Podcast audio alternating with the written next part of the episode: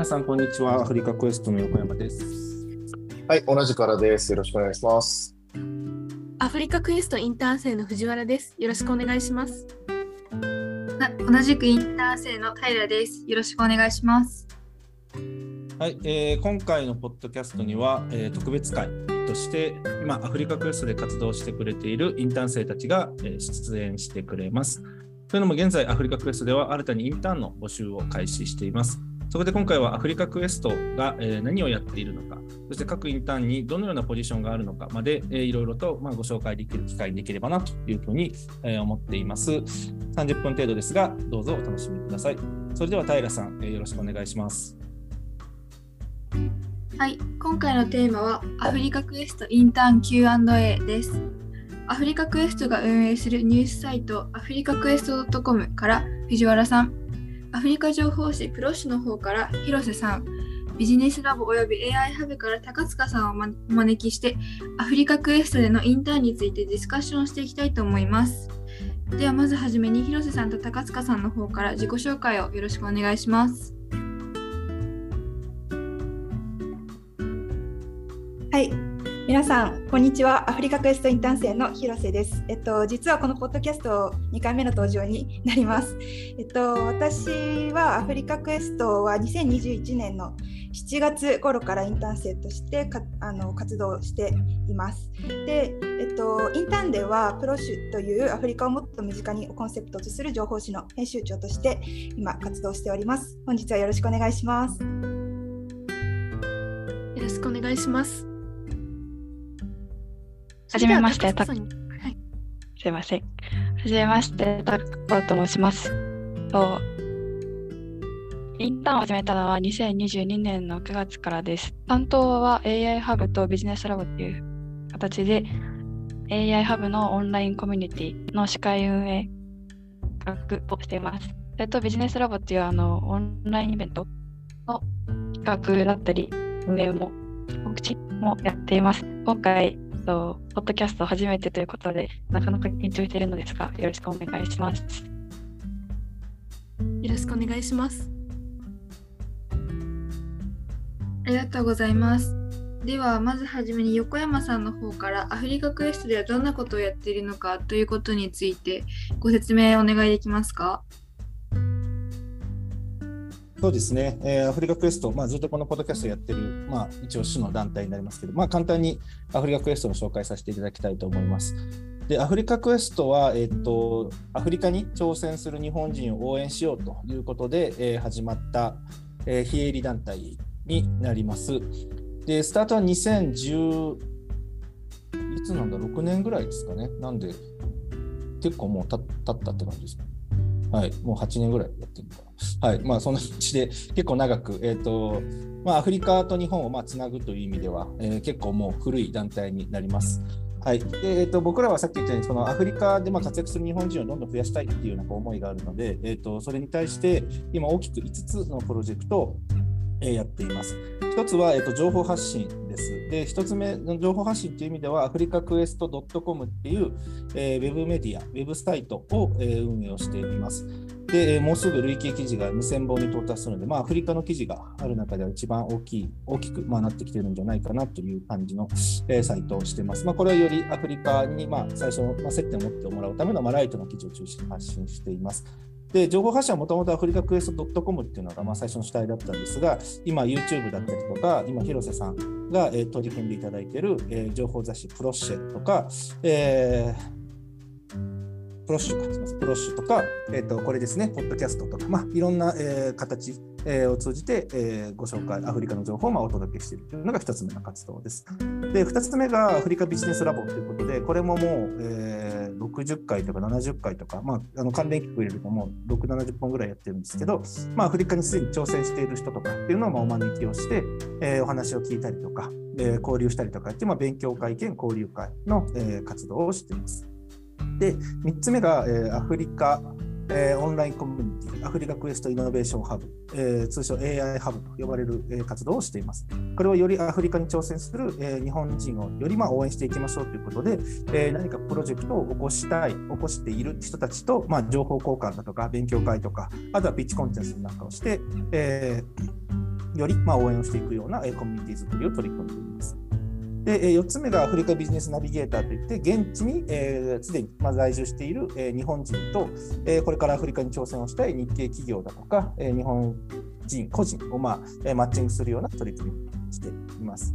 で、え最後に、え5つ目ですね。これ最近始めたんですが、アフリカクエストコミュニティハウス、ジェンガ、まあ、通称ジェンガハウスと呼んでますけど、えそういうコミュニティスペースをケニアのナイロビに、えオープンしました。で、ここは、まあ、いわゆるゲストハウス、宿泊機能であったりとか、えー、コワーキングスペースとか、まあ、ミートアップスペースとか、まあ、ここに来て、えー、いろんな人たちが、まあ、初めてアフリカに挑戦するとか、これから挑戦したい人たちが、まあ、ここに泊まっていただいて、まあ、さらに作業いただいて、あと人に出会ったりとか、まあ、そういう場を、まあ、現地にも設けるということで、えー、ケニアにもオープンしました。まあ、そんな感じで、まあ、アフリカを知るところから具体的に挑戦するところまでっていうことを、まあ、何かアフリカクエストとしてサポートできないかなということで、この5つの、えー、サポートをまあ主に行っているというような活動をしています。こんな感じで大丈夫ですよね。はい、ありがとうございます。と結構前からアフリカクエストっていうのがあって、アフリカクエストがあったっていうことを今初めて知って結構自分自身も 驚いているところであるんですがでは次に進みたいと思います。えっと、アフリカクエストでのインターンを始めたきっかけというのをまずはじめに広瀬さんからお願いします。はい、ありがとうございます。えっと、私はですね、えっと、実は今、マレーシアの大学にあの進学しているんですけれども、その2021年とかあのコロナの関係でずっとオンライン授業をしていて、まあ、コロナの関係で渡航もできずっていうのでちょっとだいぶ刺激がない生活に飽き飽きしてた頃だったんですね。なので、まあ、そこからちょっと脱却したいなと思ってもともとアフリカはすごい好きだったので、まあ、そのアフリカを発信できるようなあのことができたらいいなと思ってもう本当にパソコンでその日にアフリカスペース発信みたいな感じで検索したら一番最初にアフリカクエストが来てであのプロボの募集というので書いてあったのでそこでメールをしてあの今こういう形であのインターンをさせていただいてるっていう感じなので本当ちょっとしたあの自分の思いからではあるんですけど、まあ、ここまで来れたっていうことは、まあ、あのやってよかったというか 何て言うんですかねこういうきっかけでもちょっとこう一歩を出してよかったなって今改めて思っているところです。はい。ありがとうございます。では次に藤原さんお願いします。はい。そうですね。私自身は最初はアフリカクエストのインターンにそのものに応募したわけではなくてプロッシュの方から入りました。先ほどそうですねあのご紹介してくださったえっとはい広瀬さんがあの行っているプロッシュの方での編集とかの活動ですね。それにインスタを見かけて関心を持ってその DM であの突撃する感じで広瀬さんにコンタクトを取ったのが一番初めだったと記憶しています。であのもともとプロッシュのスタッフだけがやるつもりだったんですけれども、まあ、あのスタッフとして働く前にその一旦アフリカクエストの皆さんにご挨拶をということで言ったらインターンものとしてのポジションもありますけれどやってみますか？というふうに言われてあじゃあやります。と言ってその場で即決で決めたのがインターンになったきっかけだったとはい思います。でそうですね。それからなんだかんだ1年間半かなくらいはやっているんですけれども本当にちょっとアバウトの飛び込み方をしていてだからそんなにその最初からガチガチにこういうビジョンを持ってみたいな感じで入ったわけではなかったかなというふうに思います。はい。ありがとうございます。では最後に高塚さん、お願いします。はい、そうですね。私が最初にアフリカクエストを知ったきっかけは、以前このアフリカクエストでインターンをしていたオリサさんという方からの紹介があって知ったっていう感じで、もともとアフリカに興味が大学1年生ぐらいからあったんですけど、なんかあまりそのアフリカ界隈に入れるそのコミュニティがなかったり、こうどういうふうにアフリカを知ったらいいのかなっていうのを模索している途中の時に、あの織田さんとこういう SNS とかでつながってこういうインターンがあるよっていうふうに誘っていただいてあじゃあやってみようっていう感じになって始めたのがきっかけですかね。でも始めた時はなんかこういうことをするとか AI ハブとかアフリカクエストっていうのをめちゃくちゃ知ってるかっていうとそうではなくてなんか何もわからない状態からポンって入り込んだ感じでした。はい。りがとうございます。えっと、あプロッシュ、情報誌プロッシュは先ほど藤原さんが、広瀬さんがえっと、進めているプロジェクト、まあ、プロ進めている情報誌だっていうことを先お聞きしたんですけど、そのプロッシュを、なんでしょう、その、その、始めたきっかけというか、そういうものがあると思うんですけど、そそちらの方を、広瀬さん、何かありますか？はい、ありがとうございます。えっと、そうですね、アフリカの発信って結構いろんな方法があると思うんですけど、なんでまあこういう形で発信しようかっていうのは、本当になんか、それこそあの横山さんとか原さんにいろいろ相談しながら、私はあの高校生の時に国、そのアフリカの国ごとの何ですかね、なんか本当にちょっとした基礎情報みたいなのをまとめた手書きの冊子みたいなのを作っておりましてでなんかそういう感じでアフリカをちょっとこう身近に感じてもらって興味を持ってもらえるようなあの媒体というかものを作りたいっていうのをお二人に話したらあじゃあそういう雑誌っていうか最初は本だったと思うんですけど本とか作ってみればっていうふうにあのプッシュしてくださったのであ確かになんかアフリカの発信を、まあ、雑誌だったりとかあまりこうインスタで国の情報とかをあのやっている方ってそこまでいないなと思っていて、まあ、自分もアフリカに行くってなると、まあ、いろんな心配事とか出てくると思いますしなかなかこう周りの方周りにいる人たちでアフリカについてのこうアドバイスを受けるところってないなと思ったので、まあ、その一つのきっかけになればいいかなと思って、まあ、あのコンセプトもアフリカをもっと身近にっていうふうにあのしてるんですけどアフリカに興味がある人もまだ全然知らない人も少しこう一つあのなんですか、まあ、一つの側面としてアフリカをあの興味持ってくれるようなきっかけになったらなっていう、まあ、思いで始めたという感じです。はいなるほど、ありがとうございます。えっと、高塚さんは AI ハブの方を運営してらっしゃる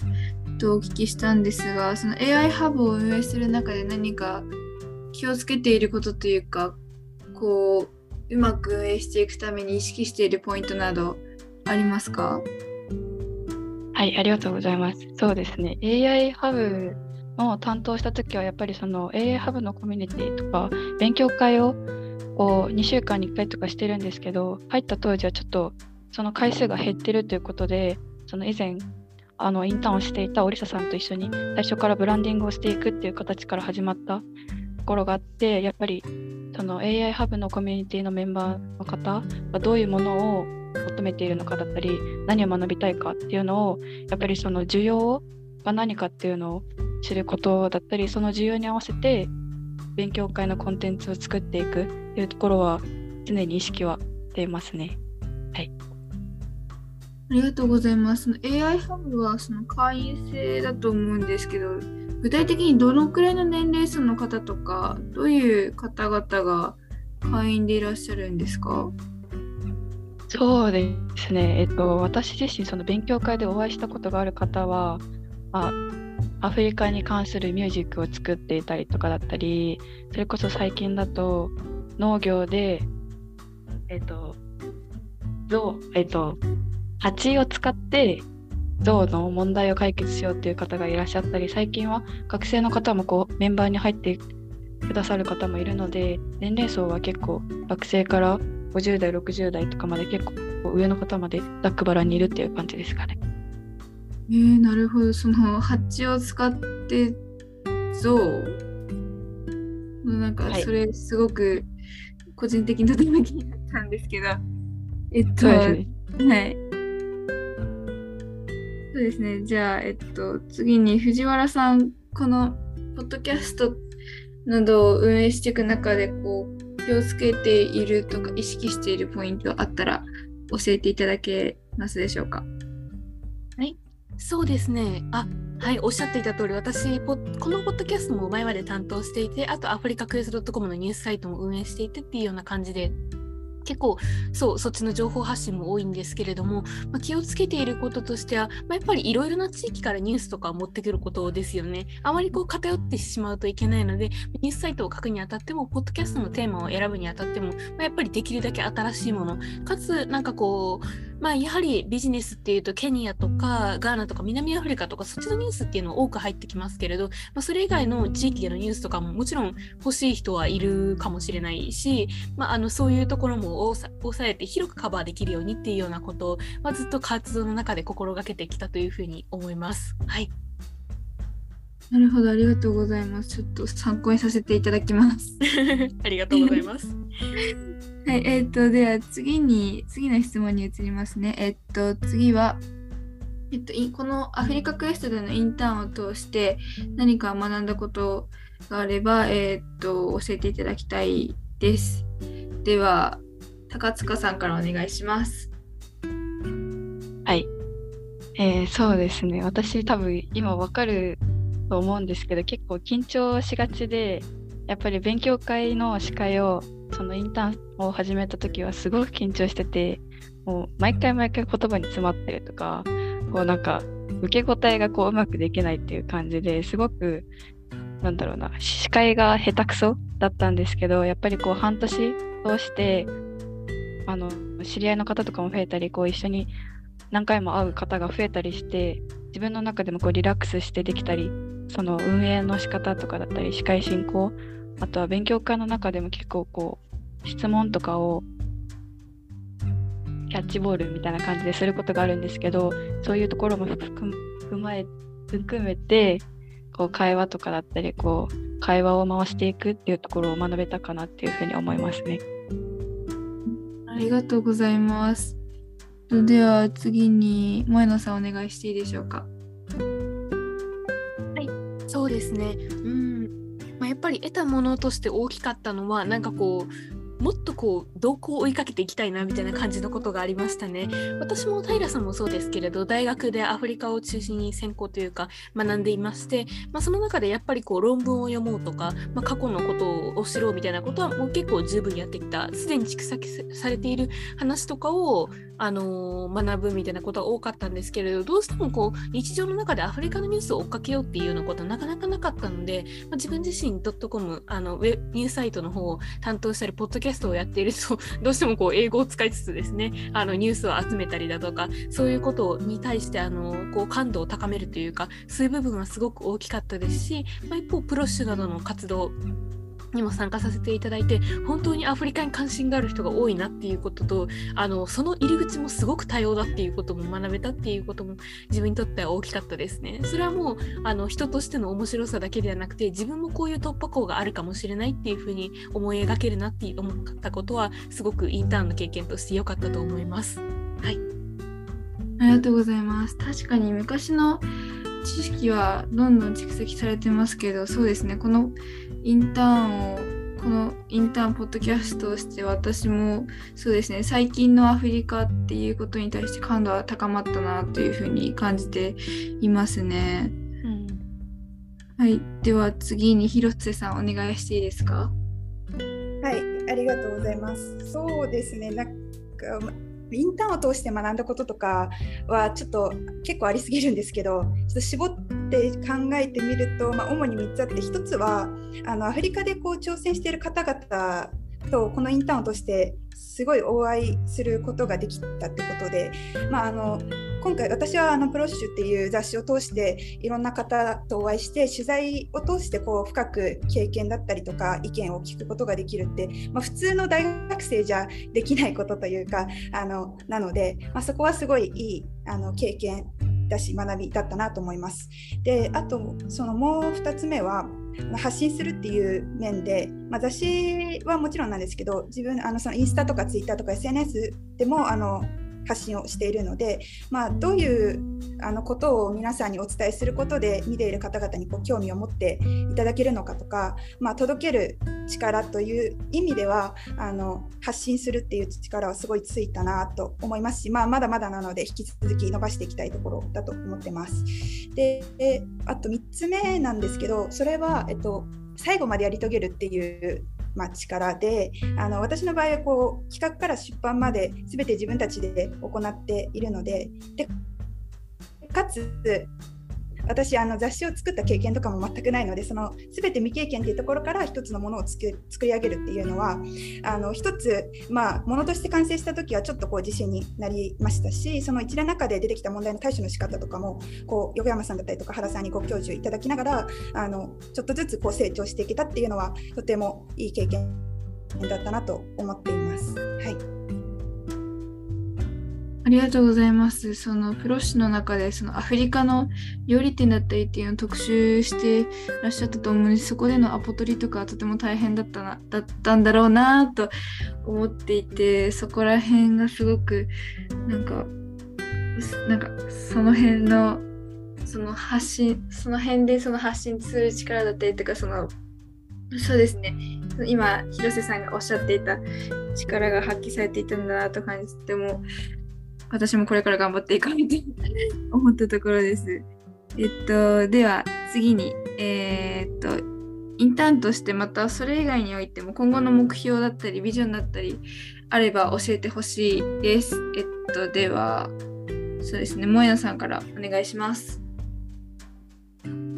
そうですね、今後の目標、あやっぱりもう個人としてあのどうしてもやりたいと思うのはアフリカへの渡航ですよね行きたいですよね。うん、あもうえっとそうアフリカクエストインターン生いろんな方いらっしゃいますけれど私みたいにそのえっとアフリカに行ったことがないっていう人ももちろん来てまして まあ代表というか最たるものなんですけれどあのそう私自身がえっとまあいろんなインターンとかの活動をしてきてであのちょこっと気になったのが西アフリカだったんですね。このこれから西アフリカがどんな感じになるんだろうっていうことがちょっと気になってきてそれをインターンで発見したので、まあ、実際行けるんであれば西アフリカも行きたいですし、まあ、一方でこうやっぱ知り合いが 結構増えた中でケニアにいらっしゃるっていう法人の方もたくさん知り合いになったので、まあ、ケニアもちょっと行ってみたいなというふうに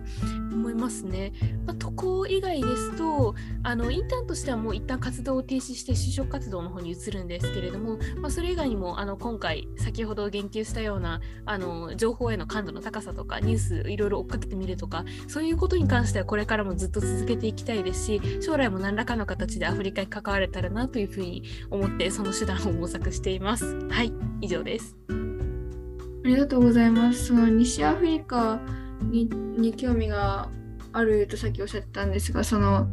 どどの国に行きたいとかそういうのは決まっていらっしゃるんですか、はいあそうですね。ガンビア共和国っていうとっても小さな国に行きたいなというふうに思っててそのアフリカプロッシュですね。プロッシュの方でちょっと SNS を担当していてあのツイッターでたまにニュースを発信しているんですね、まあ、それでその、まあ、インターン活動の一環としてそのニュースを調べている中であのガンビアについてのニュースを見かけてちょっとそのガンビアのマングローブの林に行きたくなったなと思ってあの全然都市観光とかじゃないんですけれど、まあ、そういうふうな感じできっかけを得てガンビアに関心を持っています。あいいですね。ありがとうございます。えっと、じゃあ次に広瀬さん、お願いします。はい。そうですね。でも私もなんかモネと一緒でアフリカ渡航はまあ絶対今後もやっていきたいなと思っていて、私は今まで5カ国アフリカではあの行ったことあるんですけれども、まあ、皆さんもご存知だと思うんですけど全然こう国とか地域によって、まあ、文化だったりとかあの民族もそうですけど様々だと思うので、まあ、できる限りあの発信者としてもあのいろんな側面でのアフリカっていうのを見て、まあ、自分が感じたものをこう発信していきたいっていうのはあのプロシュとしてもそうですし、まあ、自分のこれからのやりたいこととしてもありますね。あとはまあ将来は将来というか、まあ、近いものだとあの来年就職するので、まあ、その就職先でもあのアフリカに関わるような仕事をさせていただくことになったので、まあ、そこであのビジネスとしてでもしてもあのアフリカでできる人間になりたいなと思っていまするところです。はい。ありがとうございます。今まで 5, 5カ国行ったことがあるとおっしゃってたんですが、具体的にどこに行ったことがあるんですか、はい、えっと、初めてのアフリカ渡航っていうのが2019年自分が19歳の時だったんですけど、えっと、ガーナに行きましたでその後、えっと大学を休学して、えー、去年去年ですね、去年、えー、東アフリカ4カ国を回ってまして、その時はケニア、ウガンダ、ルワンダ、タンザニアに行っていました。はい、その中で一番こう印象に残ってる国などありますか？印象に残ってる国、どこは全部好きなんですけど全部好きだったんですけど特になんかあのまあ私ていうんですかね国というよりかはあの都会よりこう田舎とかちょっと郊外の方がだいぶ好きだったのでそういう意味ではガーナは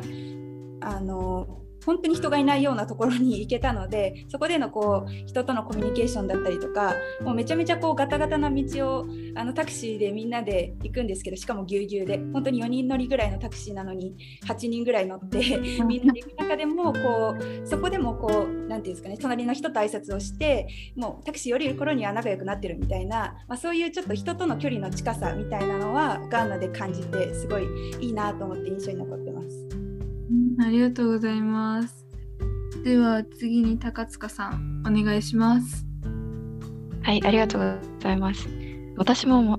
前野さんとあのはるかさんと一緒なんですけど、やっぱりこう継続的にアフリカに渡航したいなっていうのもあるし、去年タンザニアの方に渡航したんですけど、それ以外の国には行ったことがなくて、全く知らないということなので、まあ、西アフリカの方に行ったりとか、マダガスカルのバーバブも見てみたいなっていう風なこともあります。と個人としてはやっぱりアフリカに将来関わっていきたいなっていうふうには考えているんですけど実際どういった面とかで関わっていけるのかっていうのが自分の中では定まってないのでそういうところもなんかこう現地に行ってそう探していきたいなっていうふうには考えています。インターン生としてはやっぱり AI ハブの中のコミュニティのメンバーの方とかだったりアフリカビジネスラボの参加者の方をもっとたくさんの人に参加していただいてこうアフリカ界隈というものをもっと盛り上げていける存在になっていきたいなっていうふうには考えてます。ありがとうございます。えっと、タンザニアに行ったことがあるとおっしゃってたと思うんですけど、タンザニアで何かそうですね、思い出だったり、何かエピソードとかありますか？そうですね。まあなんか、まあなんだろうな、まあ一番衝撃的だったことはあのトイレのトイレットペーパーを使わないっていうことでなんかすごくそれが衝撃的で、トイレットペーパー使わないんだ。どうしたらいいんだろうみたいな感じなことも起こったんですけどやっぱりそれがなんだろうな、まアフリカらしいというかわかんないんですけどそれもそれでいいやみたいな感じで楽しかった思い出がありますね。それは確かに衝撃的ですね。そうですね。なかなか日本とかだと経験できないことかなっていうふうに思います。そうですね。その文化で、その国や地域の文化ですごい違うんだなっていうのをとても感じました。はい、そうですね。ありがとうございます。えー、では次に、えー、っと最後になりますね。えっとこれからインターンを始めたいと考えている方に何かメッセージなどあれば、えー、っと、お願いできればいいなと思います。えっと、では、高塚さんからお願いします。はい。えー、インターンを始めたいと考えている方に。そうですね。やっぱりこう、私もすごく感じるんですけど、まあ、もモネさんとかだったり、はるかさんもそうなんですけど、やっぱり学生では経験できないことを経験できるっていうのとやっぱりそれだけの責任感っていうのも伴ってくるので自分の中でこうしたいとかだったり自分の責任はこういうところにあるんだっていう風な自覚を持ちながらこのインターンをすることでやっぱり得るものやっぱり皆さんが先ほどあのおっしゃったみたいに得るものとか学べるものっていうのはたくさんあると思うのでもしインターンを始めたいという考えている方はぜひ私たちと一緒にインターンをしていってほしいなっていうふうに思います。ありがとうございます。では次に、えーと、広瀬さんお願いします。はい、そうですね。あの本当にこのインターンでなんかまあさっき言ったようなまあ身につくことってたくさんあると思うんですけど基本的にその自分たちがこう主体として動くってことがすごい多いと思うのでそういう面では結構こうフレキシブルに自分がやりたいことっていうのをあのこう背中を押してくれるっていうのが、まあ、このインターンの特徴かなと思っています。であとは、まあ、アフリカに興味がある方とかもっとあの知りたいっていう方はすごいこのインターンいいなと思ってますし、まあ、何よりこうあの横山さんと原さんというもうめちゃめちゃ強力なあの存在というかあの助け舟がありますのでなんか何かしらこう挑戦したいっていう方がいたらあのインターンをこのインターンをするとすごいいろんなものが得れるのではないかなと思ってます。あともう1点はあの今自分プロシュやってるって言ったと思うんですけどあの雑誌制作だったりとか SNS の発信とかに興味がある方はあのスタッフも募集しておりますのであのぜひちょっとこう興味があるっていう方はあの DM でも何でもしていただけたら嬉しいなと思っています。はいありがとうございます。では次に萌野さんお願いします。そうですね。私自身もあのこのインターンを通じる通じてなんかいろいろなことに挑戦できるっていうような機会があることっていうことはやはりあのしっかり押しておきたいなというふうに思っています。そうですね。私自身もあのプロシュの活動に惹かれて入ってきたっていうような先ほど言いましたけれども結局ポッドキャストとかニュースサイトの方にも手を出していろいろ担当しているという形になって、まあ、それでも結構大学生活と両立できてきましたしあのとてもやりやすい環境だと思うんですね。あの実際そのアフリカに渡航している間ちょっとだけ仕事を減らしたりとかっていうようなメンバーも過去にはいましたし私自身も試験の時にはちょっとバランスを取りながらやってみたりだとかしてはいすごくあのやりやすくあの整えていただいているなというふうに思います。なので挑戦もできますしあのそれにおけるサポート体制ですとかそういったところもすごく整っているのでぜひあの気軽に挑戦してみたいと思ったらはいあのアフリカへの情熱も忘れずはいちょっと挑んでもらえたらなというふうに思います。以上です。ありがとうございます。では、横山さんと原さんからは何かインターンを始めたいと考えている方にメッセージなどありますか？では、横山さん。はい、はい。はい。ありがとうございます。なんか、あれですね。皆さん、真面目な回答が多くてびっくりしました。ありがとうございます。いや、あのーアフリカクエストって本当にあの非営利の団体で、えっと、特にあのなんだろうな、その金銭的な何かがあるわけでも全くないんですよね。で、僕とか、えっと、原さんとかも、で普段仕事をしながら、その、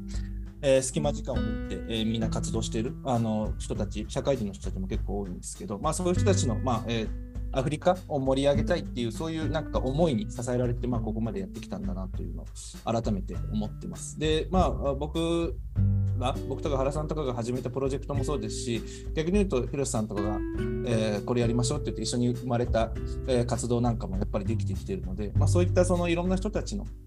が集まることによって、なんかいろんな新しい取り組みができたりとかができてるので、なんか改めて